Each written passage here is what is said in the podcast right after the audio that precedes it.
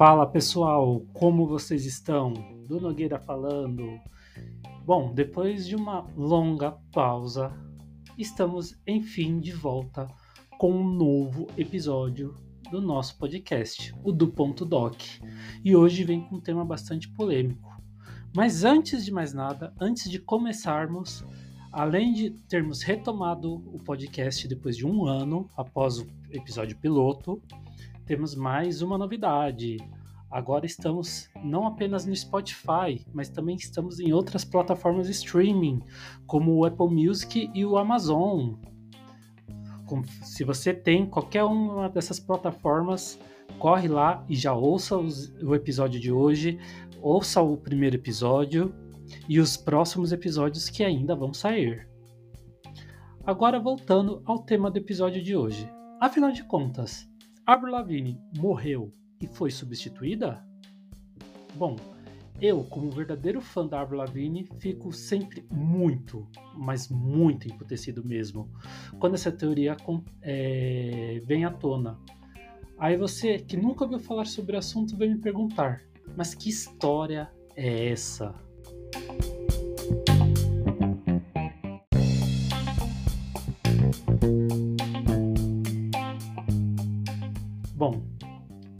Começou em 2011 aqui no Brasil.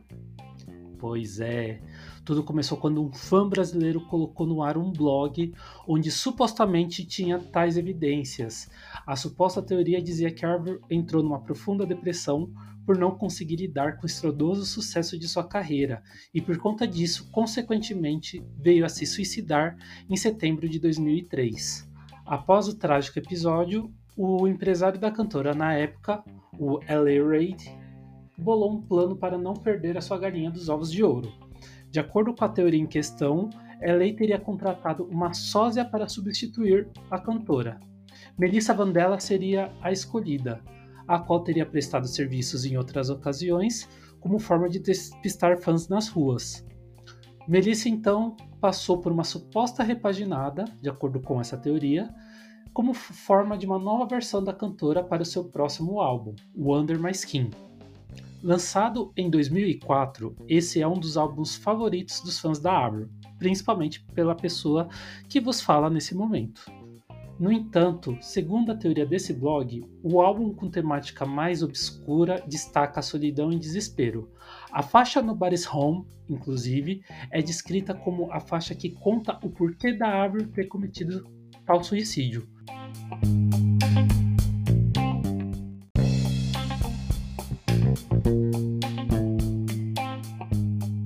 No clipe da música, há uma cena em que aparece escrito A mais D, onde a pessoa tem certeza que, que significa Avril's dead, ou seja, Avril está morta.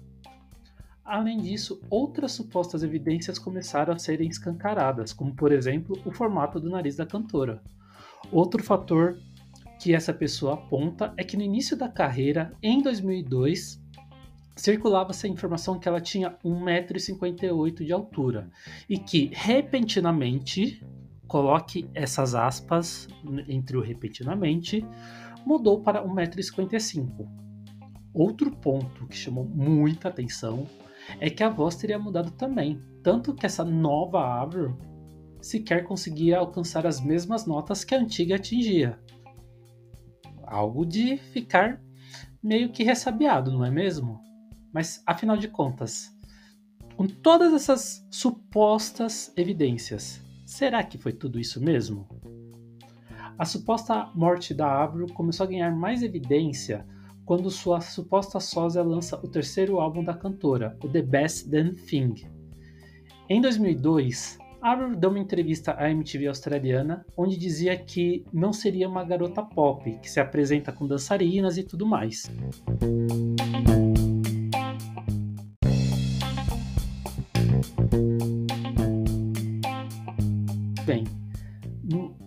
Veio o ano de 2007 e Avril lançava seu terceiro álbum, e parece que ela pagou com a sua própria língua.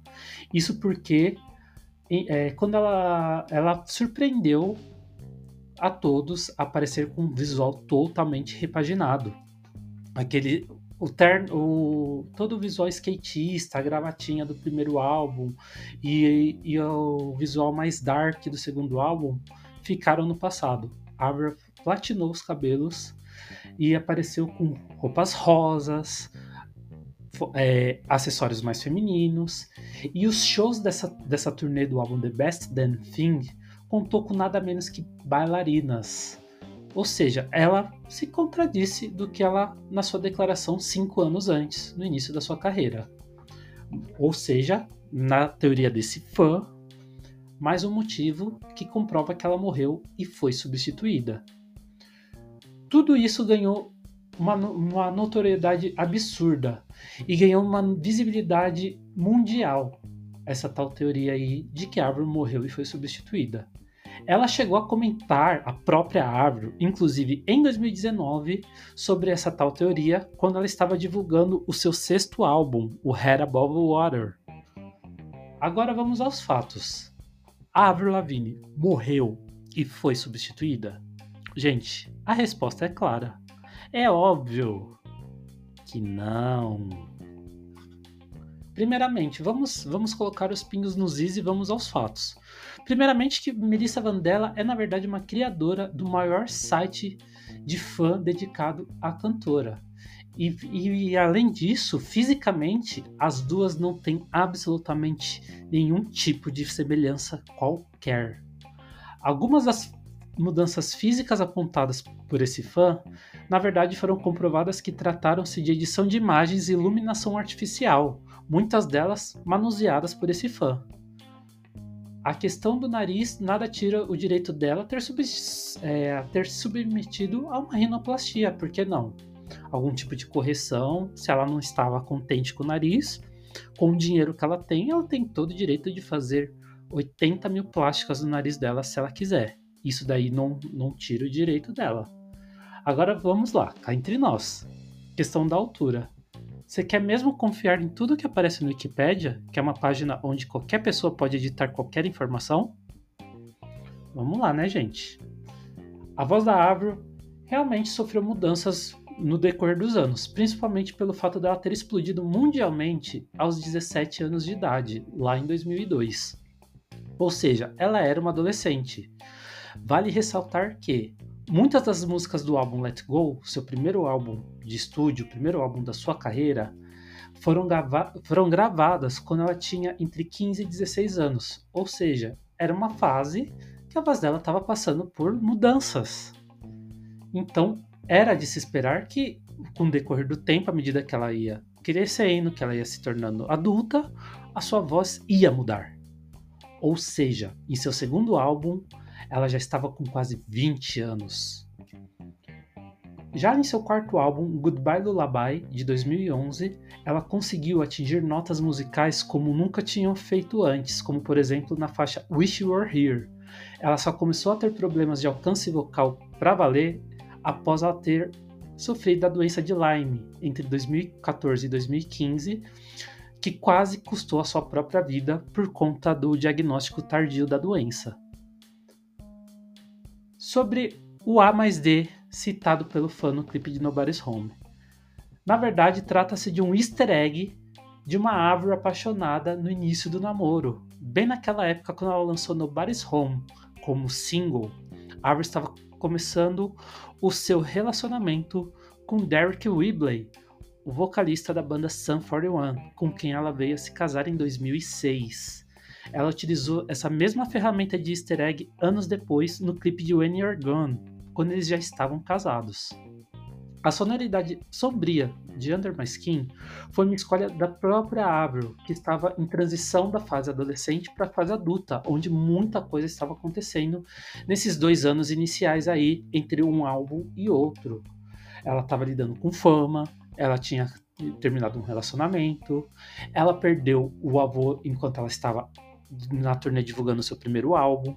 Então, uma série de fatores e o amadurecimento dela fez com que ela lançasse esse álbum com uma sonoridade mais madura, uma sonoridade mais obscura. Ou seja, foi uma escolha dela. Ela que quis, ela que bateu na porta do LA Raid e disse: eu quero meu álbum de, nesse contexto. E ele simplesmente acatou, porque ele, ela era a galinha dos ovos de ouro dele. E ele não queria perdê-la naquele momento.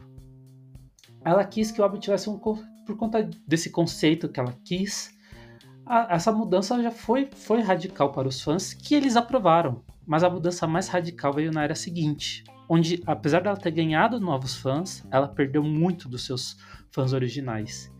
Isso porque.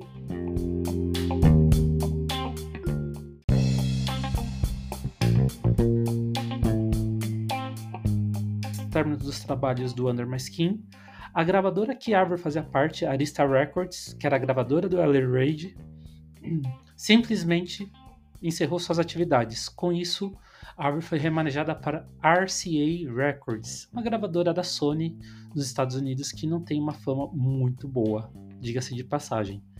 Uma das imposições que a nova gravadora de Arthur colocou é que ela precisava lançar músicas mais comerciais, músicas mais chicletes, que, que ficassem na cabeça do povo. Eis que ela lançou então a Girlfriend, que foi seu maior que é o seu maior sucesso comercial até hoje, que atingiu o topo da Billboard. Para se adequar ao que a, a sua nova gravadora impôs, Avril então mudou radicalmente o visual que é aquilo que eu citei no começo desse episódio. Ela passou a se vestir de uma forma mais feminina, não que a forma que ela se vestia nas duas eras passadas não fossem, porque ela tem direito de se vestir da forma como ela queria, mas a forma feminina como a gravadora enxergava que era o necessário para ela. Com excesso de rosa, cabelo platinado e tudo mais. Avery foi amadurecendo com o tempo, e muitas de suas atitudes e opiniões de quando era uma, uma garota rebelde de 17 anos foi, foi disseminando ao decorrer do tempo. Avery nunca se prendeu a nenhum estilo fixo, à medida que lança um novo álbum, tanto que visualmente, sonoramente, cada álbum tem um contexto totalmente diferente um do outro. Venhamos e convenhamos. E vamos lá também, né, gente? Pelo amor de Deus. Hoje, a Avril está com 38 anos. Ela lançou no ano passado o seu sétimo álbum, o Love Sucks. Tudo bem, o material tem uma sonoridade semelhante, principalmente aos tempos de Let Go, mas com uma pegada mais atual. E ela já está gravando seu oitavo álbum, que é o que tudo indica vai sair ainda esse ano, que muito provavelmente vai ser uma, vai ser uma sonoridade totalmente diferente do que foi de Love Sucks. Pode ter referências a álbuns anteriores? Pode ter, mas já vai ter uma sonoridade totalmente diferente. A Avril se reinventa nessa, nesse quesito de sonoridade. Apesar de alguns fãs, entre aspas, é, não acharem isso. Mas isso é um assunto para um outro episódio do Do.doc, não é mesmo? Estranho seria ela hoje em dia, 20 anos depois, de ter estourado mundialmente, ainda ser aquela garota jovem rebelde que vivia usando gravata, não é mesmo? Bom, a infeliz teoria de que Avril morreu e foi substituída, no fim das contas, nada mais é que a mãe das fake news. A pessoa que fez isso, além de ter uma mente extremamente fértil, foi uma pessoa muito frente ao seu tempo. Aliás, você, fã da Avril Lavigne, que criou essa teoria maluca, se você está ouvindo esse episódio, me manda direct no arroba underline o tal Dudu com H no final. Certo? Que eu amei. A gente pode até gravar uma live sobre isso. Mas isso também é assunto para um outro momento. Bom, se essa teoria tivesse existido, se, se, o, perdão, se o WhatsApp já existisse naquela época, com certeza as tias do grupo da família já teriam disseminado essas fake news mais do que elas fazem hoje em dia com qualquer assunto que circula na rede, principalmente assuntos de cunho político, não é mesmo? Bom, pessoal, esse foi mais um episódio do Do.doc. Espero que vocês tenham gostado. Não esqueçam de curtir o tal Dudu no, no Spotify, no, no Apple Music, no Amazon Music. Não esqueça de avaliar esse episódio e o primeiro episódio também. E continuem acompanhando que em breve tem mais novidades. Combinado? Espero vocês no próximo episódio. Valeu, tchau, tchau.